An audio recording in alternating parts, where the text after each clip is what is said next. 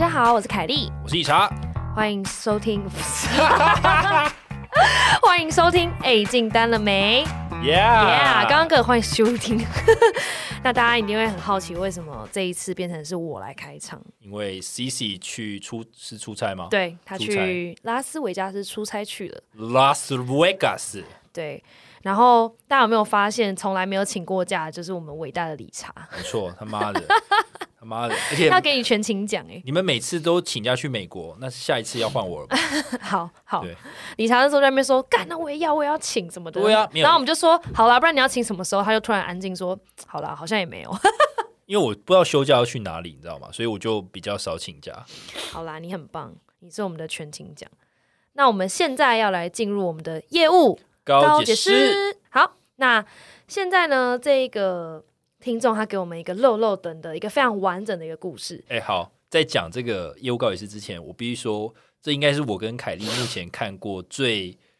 最难回答的业务告解师。对，最业务的业务告解师，最业务的业务告解师，然后很有点复杂，而且我之前有一些题目我觉得比较简单啊，比如说哦，文主是不是转科技啊？这种就是我我会马上有一个想法跑出来。但是他今天问的是那种我可能会需要跟老板讨论的问题，所以 真的，那我们只能尽量的回答，但是说不上是最好的答案。但是我觉得就是用一个讨论的性质，那大家可以集思广益这样。对，就是我们用我们的经验跟主管可能会怎么去 challenge 我们来回答你给我们的题目这样。那这个业务告告业这个业务告解是很长，所以我会先交代那个背景故事，那后面我就直接带问题出来这样。好。那他说：“大家好，我是一个在职场三十年的业务新手。那为什么我会自称业务新手呢？是因为在去年之前，我大部分都是在 HR 领域工作。我到去年才转做业务。那我简单介绍一下我们的公司。我们是一个全球顾问公司，为客户提供范围广泛的服务。那我们在台湾目前是专注在金融服务业，包含银行、保险跟资本的市场。那因为我们公司没有自己的产品。”所以，我们必须搭配 partner 的产品给客户。那去年之前，我们台湾人数不多，案子也不多，所以在台湾并没有业务。只有，所以只要跟台湾有关的业务呢，公司都会把 email 转到我这边，由我来协助国外的同事。那去年之前，我就只有协助案子，而不是自己主导。但是因为某些原因，从去年开始呢，我就转当了业务。我在这家公司待了二十年，二十年，我做过秘书、专案顾问、行政、MIS 还有人资，但我就是没有做过业务，所以我就想说，好，那我就转换单位做当真正的业务看看。那从转业务开始呢，刚好就有一个新客户，因为并购案的关系，需要我们团队的 domain know how，所以就迎来了第一个案子。不过这样一路谈下来，客户本身他的 user 就是客户的客户。并不是很清楚需求，所以从一开始签一些商业的需求文件啊、规格等等的，都是用互抄出来的。一直到规格我真的要签，客人真的要签的时候，他才开始去看内容，才发现有些规格跟他们想要的有出入。所以光是确认需求到确定要客户要签这个案子的时候，已经花了五个月的时间。那现在案子终于也进到了验收的阶段。那现在题目来了。公司希望我在这个客户身上发掘更多的需求，但因为客户他们一直都回答我说，他们现在要全力冲刺这个案子准时上线，所以他并没有时间跟我谈新的需求。那如果现在是我们的话，我们会怎么办呢？OK，好，我觉得这一题也蛮有意思的。然后我那时候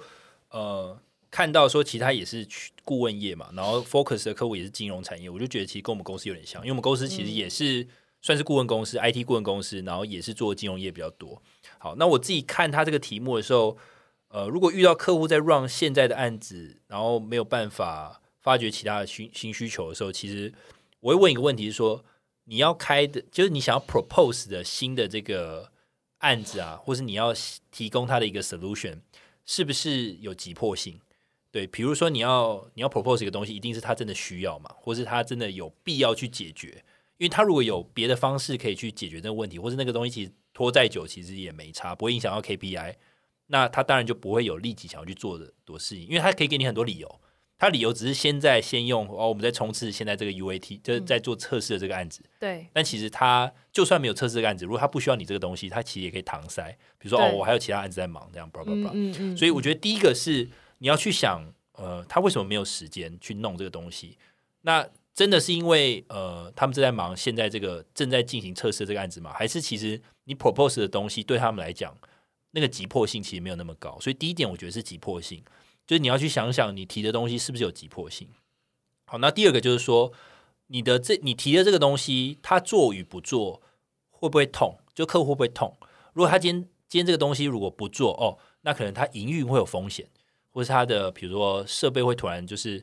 呃，随时都可能坏掉，然后出状况的时候没有办法处理，会影响到它整个商业模式的话，那可能这个东西就够痛。那你必须把它 highlight 出来，可能他们没有发现，那你把它 highlight 出来之后，呃，这件事情就可以做，或者是好，比如治安的议题好了，比如前阵的治安一直到现在其实都是一个很夯的议题。那如果客户其实现在的架构里面，其实假设它的治安的设备，或是它里面呃一些治安验证的方式，其实并不是那么的呃完整，是有漏洞的。那你可以跟客户讲说，其实这会隐约造成的影响是什么？拿其他客户的一些案例跟他讲，哦，那其实会有很多 potential risk，然后会造成很多呃业务上的损失，让他知道这件事情不做会很痛。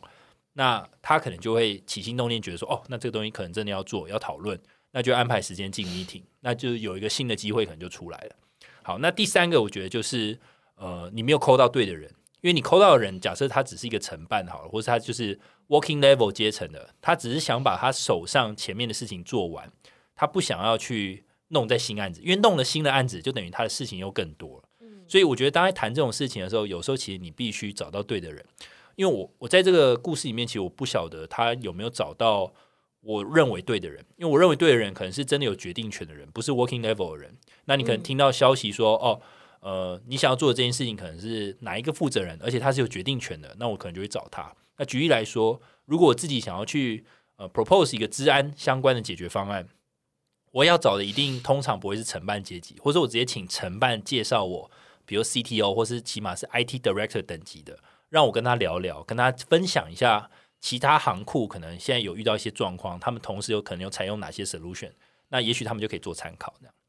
对。那你前面讲的这几个，包含说第一个是。提出的 solution 急迫性高不高嘛？那第二个是客户够不够痛？第三个是他有没有找到对的 key man？对，那这一些是不是前提是他必须跟这个客户要够熟？对。够熟，我觉得熟不熟其实当然也很重要。但你不够熟，你当然想要从这个客户挖更多新的案子，对的前提是你当然也要试着努力跟他混熟。嗯，你不熟，你就要弄到熟。啊，熟的话就要再更熟，一直认识到他的高层。等于他每一次掌握时间跟他们联络或是见面的时候，他其实都要把握这个时间去问到 move on，问到一个小问题，而不是每次都一直问说那你们有没有新案子？对，有没有新案？你应该要给自己设定一个目标，是每次都 move on，找到新的窗口。或是问到他们最近新的在处理的东西，在 focus 的案子等等的这样。对，没错。嗯，哇，这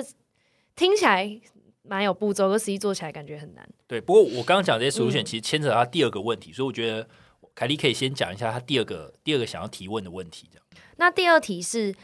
因为这个客户呢是一个外商哦。By the way，我补充，我刚刚前面念业务告解释的时候，我有说客户本身的 user，然后我还讲客户的客户，但其实不是客户的客户，他这个意思应该是客户这一间公司的员工，就是他们这要用这个系统的 user。对，那他的客户本身是一个外商，所以这一个公司的系统方面的建制，几乎基本上就是由国外来决定。那这个台湾公司他自己能够做的决定其实不多，所以现在呢，他是还这个业务，他就在想说，他如何突破这个点，让这个客户可以下更多的单。嗯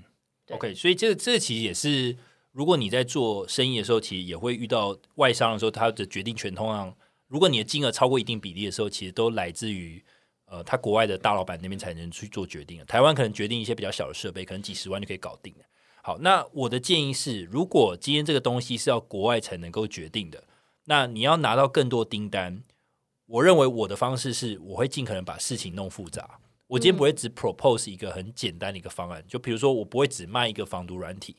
或是我只卖呃几台荧幕或几台电脑。我今天一定是把我的价值体现出来，我的价值就是。我告诉你，你现在遇到的问题要解决的话，它有多复杂？就你遇到的问题有多复杂，然后它需要解决方案有多复杂，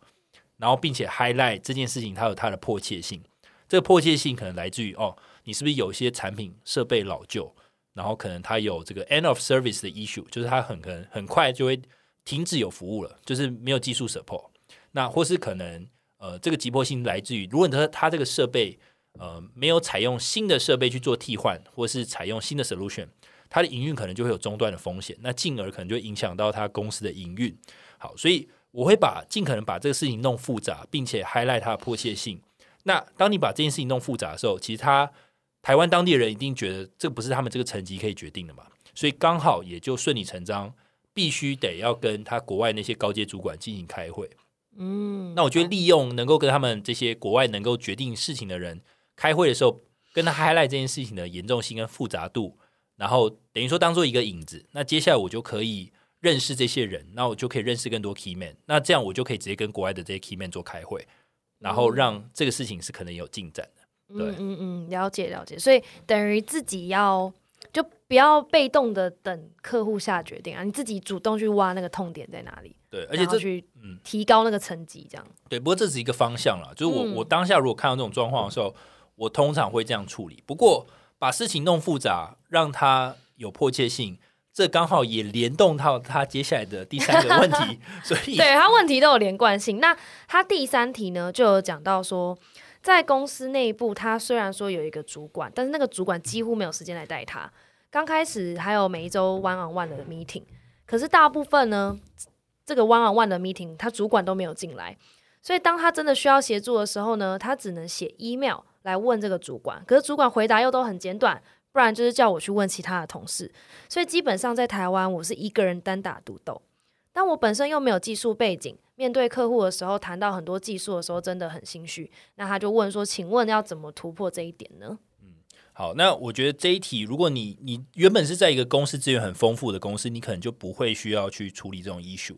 但我相信，呃，大部分的公司，我觉得外，即便是外商哈，外商大家可能都觉得哦，外商很大，应该资源都丰沛。其实不要这样想，当你资源越丰沛的时候，你被要求的业绩也会更高。那业绩更高的时候，其实大家还是很忙。那如果你需要资源的时候，有时候还是会找不到人。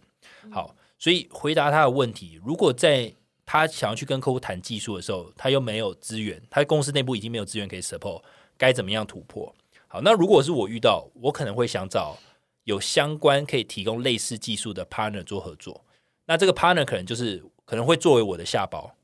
就是我是大包的概念。我因为我发现这个客户有这个需求，我觉得可以谈这件事情，所以我我引荐了这个 partner 来跟我谈这个生意。那这个 partner 他其实可以 under 在我的名字下面。嗯我的意思就是说，他这间公司的名字其实可以不用出现在与客户的呃会议上的任何地方，他等于就是代表我的公司跟我一起去开会。懂懂懂，那其实自己去外包找来的这样子。对，所以我觉得，如果说你们公司没有技术人员，那你就想办法去外面找一个技术人员跟你合作。那至于那个 partner 愿不愿意跟你合作，你当然就要讲得很清楚，客户可能有相关的 solution，然后需要这样的需求。那我希望这件 partner 可以来 propose 什么东西，这样、嗯就把这讲清楚。因为你缺技术嘛，那你就找技术来帮忙。对，而且这样也可以学比较快哦。反正跟着他看他怎么回答，自己也可以学比较快。对啊然后又有一个人帮自己省力，这样。对，因为你如果自己不懂技术，其实有时候技术的东西是可以很深很深。如果你可以懂表面，那我觉得那是业务，业务基基本上要懂一些比较表面的一些东西，嗯就你可以解释一些架构的清，对一个架构的东西。可是如果真的要深谈哦，比如啊资料如何串接啊，那实际上哦，就算买一个自然软体，它里面的那些呃权限该如何设定啊，会有一些比较技术的讨论，一定是需要有真的有实际去做过案子的技术人员来去讲，才会更切中他们的需求。所以我觉得你要去找 partner 来合作，对。对，我觉得在跟客户在开会讲 solution 的时候，其实身为业务，当客户一直往越来越细、越来越 technical 的方向走的时候，你要把客户带回来，对带到架构面跟我们公司的产品的优势，还有我们怎么解决问题。把功能、功能细节面你就先避开对。他问的你可以说哦，我有一些地方我可能会回去再找工程师确认等等的，但是你要记得不要随着客户的脚步慢慢进入这个黑暗的深渊。对，因为会那个是其实都是签单之后的事情。对，那就是没有那么重要。对，因为大方向如果客户答应你这一套解决方案，然后他也想花钱去处理，那你可以跟他谈说，我们先确认这个东西是不是真的是你们要的，然后有那个迫切性。那如果要的话，一些 detail 其实可以签约之后，细节可以再讨论，对，那一定是可以再谈的嘛。所以我觉得这个也是，如果你要掌控那个专案，你想要签它，你就不要前面给自己自己制造太多麻烦。对你跟着客户一起去钻研技术，那你就是把自己当成工程师去回答的话，你也回答不出来，那这个案子基本上就卡在这里了。对，所以重点还是要回来，你是要去签单，你不是要去技术问题，对对对。对，没错。好好，那那最后一题，嗯。最后一题，他说，因为他们他们公司呢本身并没有产品嘛，所以一定要搭配市面上的产品，然后一起当 partner 来当做其中一种服务模式。那如果是这种服务模式的话呢，就要结合他们在国外的团队，然后那些国外的团队大部分都是印度人，但是他的台湾的客户其实真的很不喜欢这种工作模模式。嗯他之前有试过，呃，交给印度的团队主导去跟他的客户开会。那最后呢，他自己变得好像翻译一样，一直翻译来翻译去的。然后客户到后面其实也希望他可以直接对台湾的窗口就好，就不要再去对印度的团队。但他们在台湾就是缺乏这些技术人员，不管是工程师、pre-sales 或是 solution 架构的人，他他们都没有。那他到底要怎么突破这一点呢？他是不是应该先不管产品，先去跟客户把关系打好，我再来谈合作内容呢？请问这个题目应该要怎么解呢？我觉得这一题跟上一题我的解法是一样，就是你你缺了什么资源，你就要去外面找资源进来。嗯，你要你要懂得嗯找资源，就是我所以我我我说上一题，其实如果你要跟客户聊技术啊，你业务不懂技术，你就要找一个懂技术的 partner 进来。然后你今天其实说实在话，我觉得可以设身处地去想，如果你是你是客户，你会不会希望你在开一些这种会议的时候，你是远端 Teams 或是呃比如说 Zoom 啊，然后跟一个印度人开会，然后都讲英文，然后又有口音，然后你还要解释你的需求，然后都是用英文，然后中间还有一个人在那边翻译，对，你讲的不清不楚的。其实你你你把你自己换做你是甲方，你就会知道说，其实这会呃，这本来就是一个不是那么顺畅的一个沟通。所以，与其去找国外的这些印度人来跟你合作变成一个 team，那我觉得不如找台湾懂相关技术人作为 partner 一起讨论。对，那至于到底是不是真的可以找到合适的 partner，这就是他的业务判断。他看他要推的东西，因为他已经说没有产品嘛，所以我我觉得我可以很清楚的理解到，他们公司是一家顾问公司，而且他们是一家 SI，就系统整合商，所以他他们有自己的产品，所以他是负责都 solution 的。嗯那你都 solution，你当然就要有足够的 resource 嘛，你所以你当然有强大的这些下包，你要知道你下包这些人有哪些资源，哪些可以 support，这你可能就要非常清楚。对，然后第二个就是你要可以把客户的事情把它弄复杂，弄得有迫切性，弄得他需要花一笔钱去做，那我觉得这样这样才有机会去突破。但回过头来，呃，我觉得这位听众他问的问题，其实这些事情其实都并不好处理，因为有牵扯到太多的沟通成本，就是跟客户去巧，或是跟内部去巧，还有你要认识非常多的 partner 去玩这种生意，所以呃，绝对是辛苦的。然后我自己感同身受，因为我觉得我其实有些我不我不需要呃担心说我要不知道找哪个 partner，因为我公司内部有人可以问说，我可能哪些东西可以找哪些 partner、嗯，你公司本身就有技术人员的，对，但但其实我也只少一段，就是说我可能要找谁嘛。但有时候我们也要去嗯 find out，、我可能要请采购帮我去寻一下，说我这个东西是不是有合适的 partner。嗯所以其实我觉得万变不离其宗，就是你要有办法去找到 resource，去找到可以跟你 team 起来的一个团队，然后去 propose 给客户这样。对，而且我觉得这个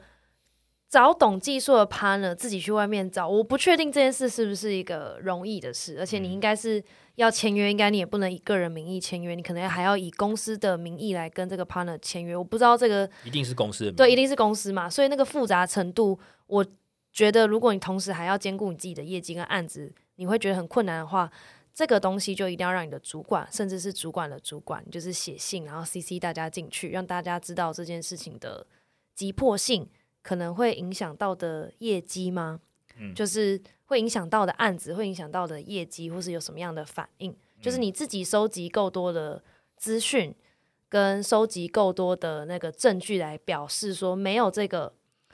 呃。没有，没对，没有这个资源，你的案子是很难做下去的。那你希望公司可以给你这个资源，帮你去谈这件事情，你就外包出外包给你的公司的人去帮你找外面的 partner，可能会让你更轻松一点。这样，好，我我想补充啊，就是我觉得公司要做案子，它又是系统整合商的话，我觉得我我猜测是系统整合商了，就一定是会 support 嘛。那我我个人认为它的复杂度，比如说要跟下包商谈合约等等，其实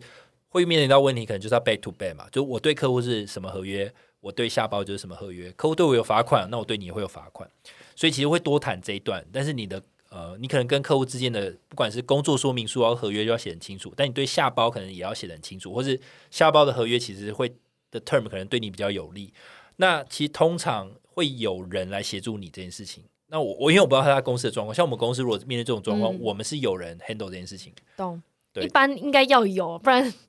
会忙死的感觉。但你合作的 partner 也许可以帮忙，因为他但是回过头来，如果你公司真的什么人都没有，没有没有技术，然后又没有可以帮忙你 handle 大包大下包的这些呃工作说明书的话，那你们公但你们公司到底有什么？只有你吗？这样很怪。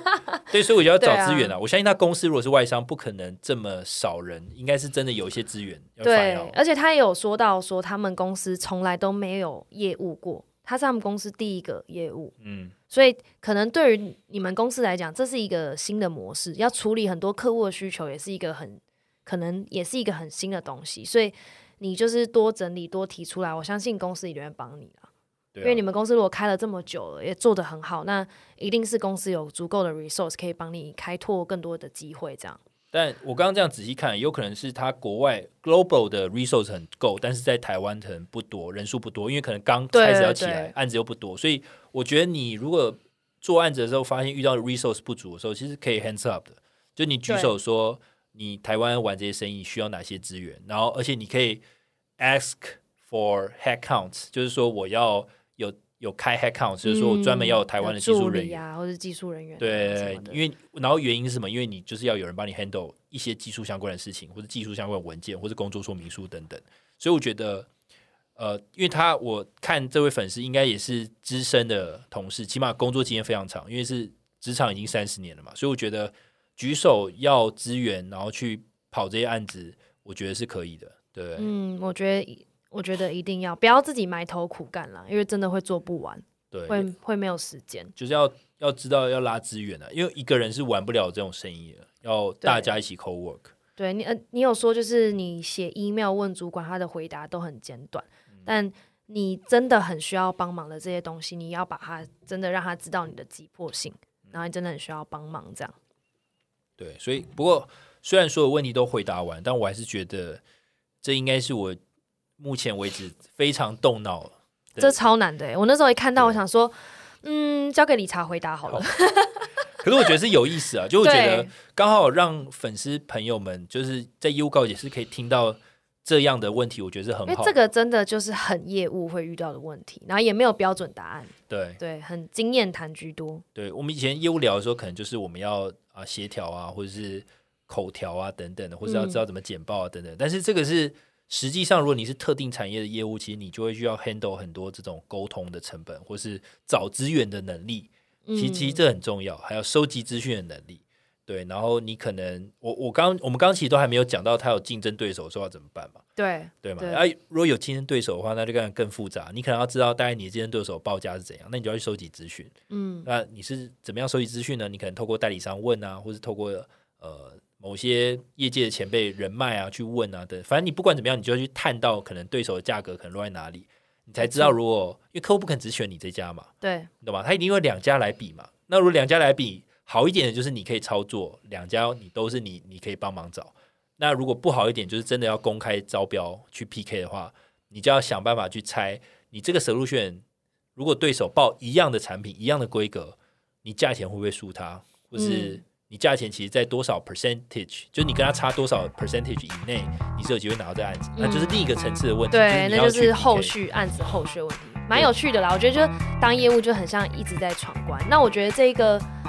嗯、这个听众他写的告解是写的很完整，然后也蛮有深度的，也看得出来他真的是一个很资深的人，对觉得蛮有趣，对，也也很认真也很认真，感觉你对这个公司也非常熟悉啦，所以我就觉得。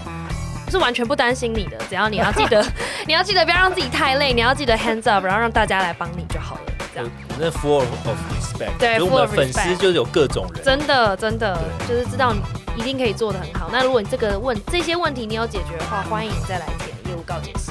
好，那我们今天就到这边喽。我的 podcast 每周三更新。哎、哎后面在讲什么？等一下。后面 KK Bar First Story Spotify Apple Podcast 每周三下午三点，哎，下午五点更新，大家一定要准时收听哦。拜拜，拜拜。